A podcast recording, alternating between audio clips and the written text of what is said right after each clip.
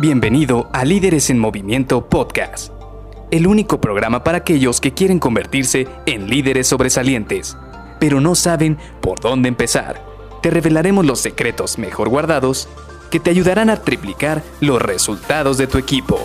Con ustedes, su anfitrión, mentor en temas de liderazgo, CEO de Líderes en Movimiento y dueño de más de 200 coches a escala aún en su empaque original, Luis García.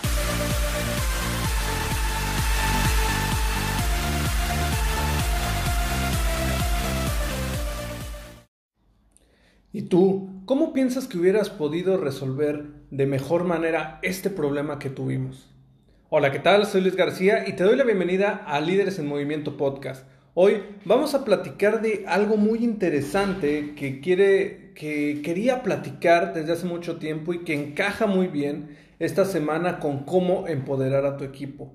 Y esto es de cómo dar una buena retroalimentación a tus colaboradores. Y no me quisiera alargar bastante ya que estos son episodios cortos y cuando yo hablo de este tema de verdad podríamos tener un tema, podríamos tener una sesión, vaya, de una, dos, tres horas aproximadamente para poderlo abordar a detalle. Sin embargo, hoy quisiera decirte algunas cosas accionables que vamos a poder utilizar para poder dar una buena retroalimentación con tus colaboradores. Y cuando yo hablo de retroalimentación, sin duda hay bastantes herramientas, bastantes técnicas y dinámicas que se pueden utilizar para dar esta retroalimentación. Sin embargo, a mí la que siempre me ha gustado, la que más me ha funcionado, son las sesiones uno a uno.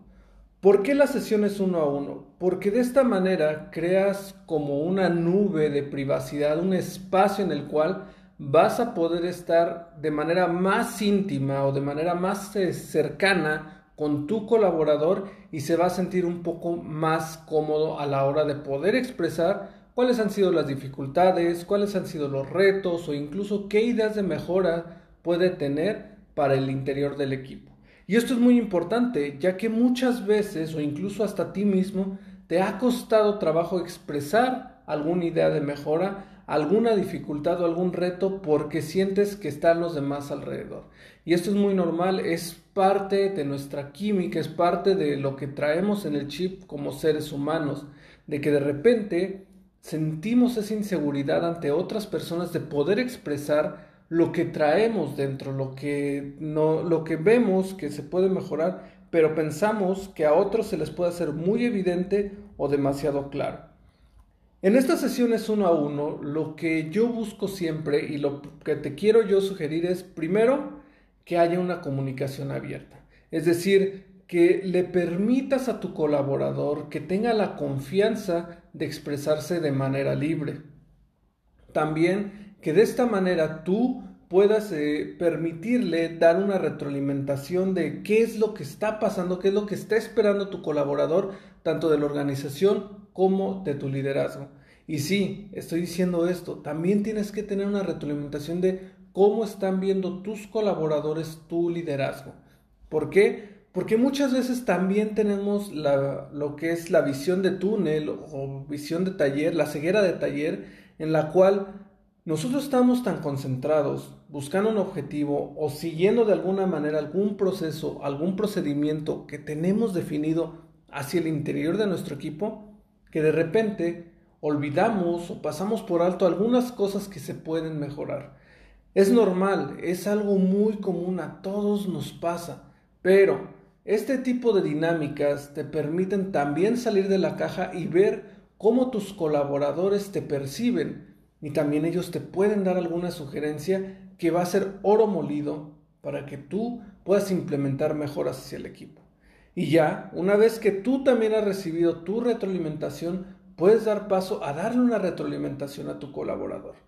Para estas retroalimentaciones de tu colaborador, te sugiero que no te pongas en el papel de juez, Tú no eres juez y parte en esta situación. Tienes que escuchar qué es lo que pasó, cuál es el contexto de la situación y también tienes que ver todo lo que pasó tanto de manera positiva como negativa.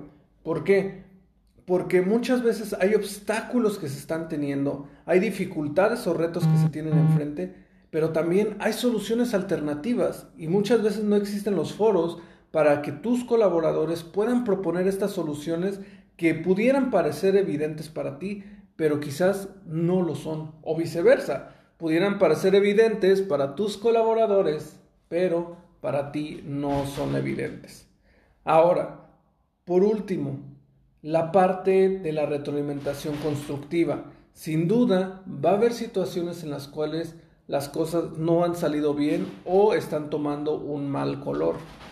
Aquí es donde tú también tienes que tener esa inteligencia emocional para saber cómo vamos a capitalizar estas lecciones aprendidas. Y aquí tienes que ser muy cercano con tu colaborador y preguntarle, bueno, si hubiéramos estado en otro momento, con esta experiencia que hemos tenido, ¿qué crees que hubiéramos podido hacer diferente?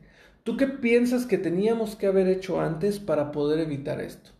O si tenemos el problema aquí enfrente y todavía no lo hemos resuelto, entonces preguntar, oye, ¿cómo crees tú que podemos hacerlo? ¿Quién crees tú que nos pueda ayudar o nos pueda dar una asesoría para sacar adelante este problema? También hay que preguntar, bueno, si tuviste este reto, ¿qué herramientas te faltaron? ¿O qué crees, qué conocimiento, qué técnicas, qué es lo que te pudo haber ayudado para poder resolver de mejor, de mejor manera este problema? Y por último, ¿cómo te puedo ayudar? Mi rol de líder o mi papel como líder, dime, ¿qué es lo que te puedo aportar a ti para que puedas resolver los siguientes problemas de una mejor manera?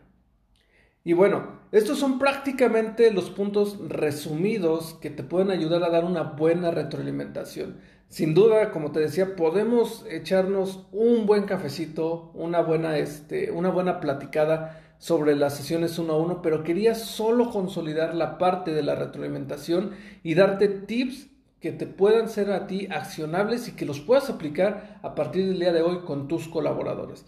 Así que nos vemos mañana en el siguiente episodio donde vamos a platicar y cerrar, vamos a dar una pequeña conclusión de todos los tips que dimos esta semana, los vamos a, vamos a hacer un sumario de todo esto y vamos a dar adicionalmente un tip más. Así que te veo el día de mañana. Bye bye.